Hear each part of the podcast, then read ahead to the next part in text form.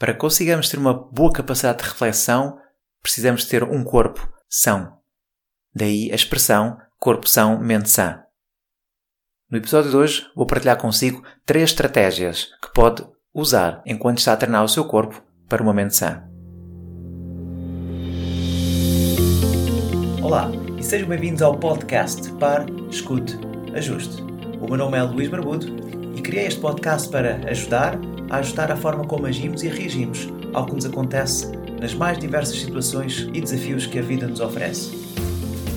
Espero que goste e ajuste.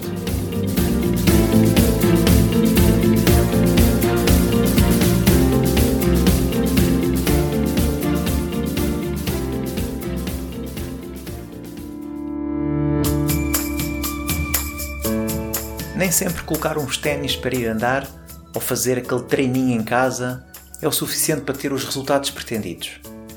Às vezes não apetece mesmo nada.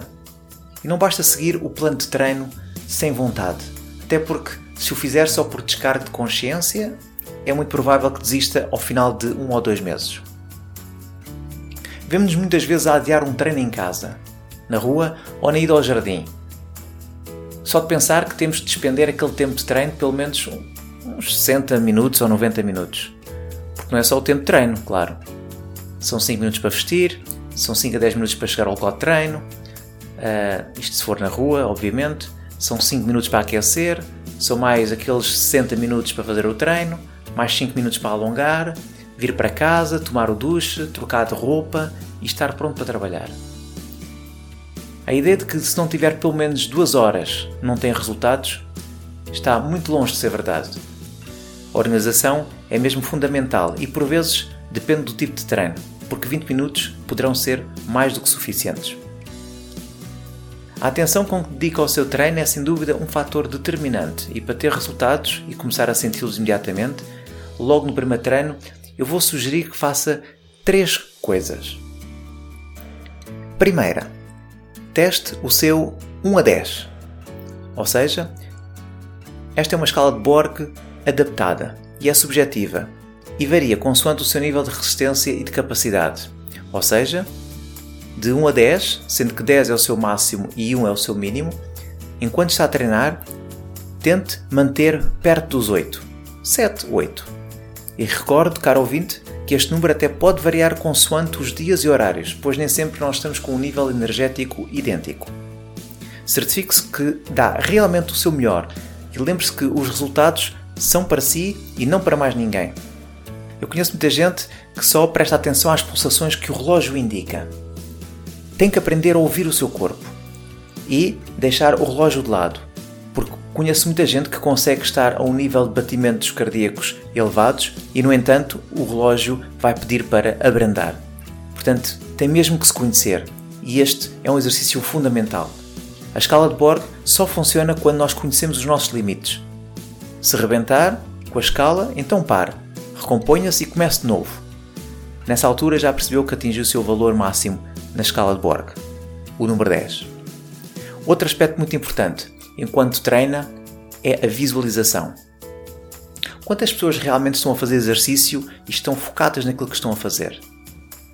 Normalmente estamos a treinar, estamos a, a, fazer umas repetições, estamos a fazer uh, um exercício, mas estamos com a cabeça noutro lugar, a pensar em e-mails, a pensar no que vamos fazer a seguir, a pensar nas responsabilidades pessoais e profissionais.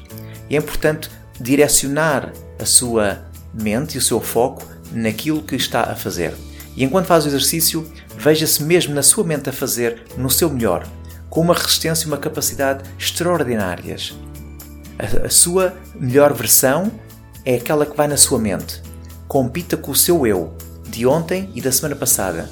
Visualize-se a realizar o exercício na perfeição e a tirar o proveito de todos os benefícios. Veja-se melhorar a cada repetição que faz. Supere-se.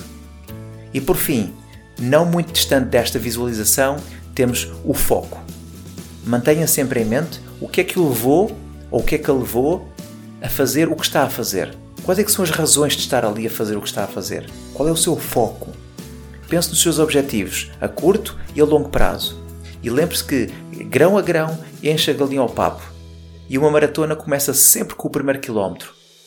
Lembre-se também que Roma e Pavia não se fizeram num dia. Mantenha a urgência, mas tenha paciência. Tudo o que vale a pena leva tempo. Livre-se de todas as distrações. Use apenas o telefone se for para ouvir música que motive. Coloque-o em modo de voo.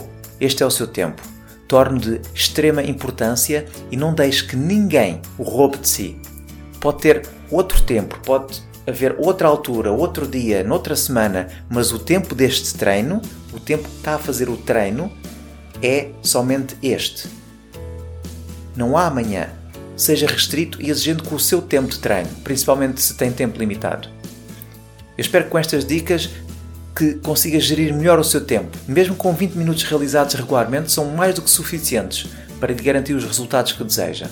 Eu desejo-lhe tudo bom e uns ótimos treinos durante a semana.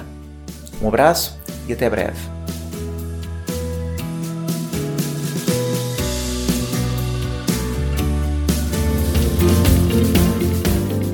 E assim foi mais um episódio do podcast Pare, Escute, Ajuste. Espero que este conteúdo seja útil e uma mais-valia para o seu dia a dia, porque se vive melhor quando está bem. Então pare para sentir, escute o seu coração e ajuste a forma como reage ao que lhe acontece. O meu nome é Luís Barbudo e poderá encontrar mais ajustes em www.parescuteajuste.pt. Um bem-aja para si.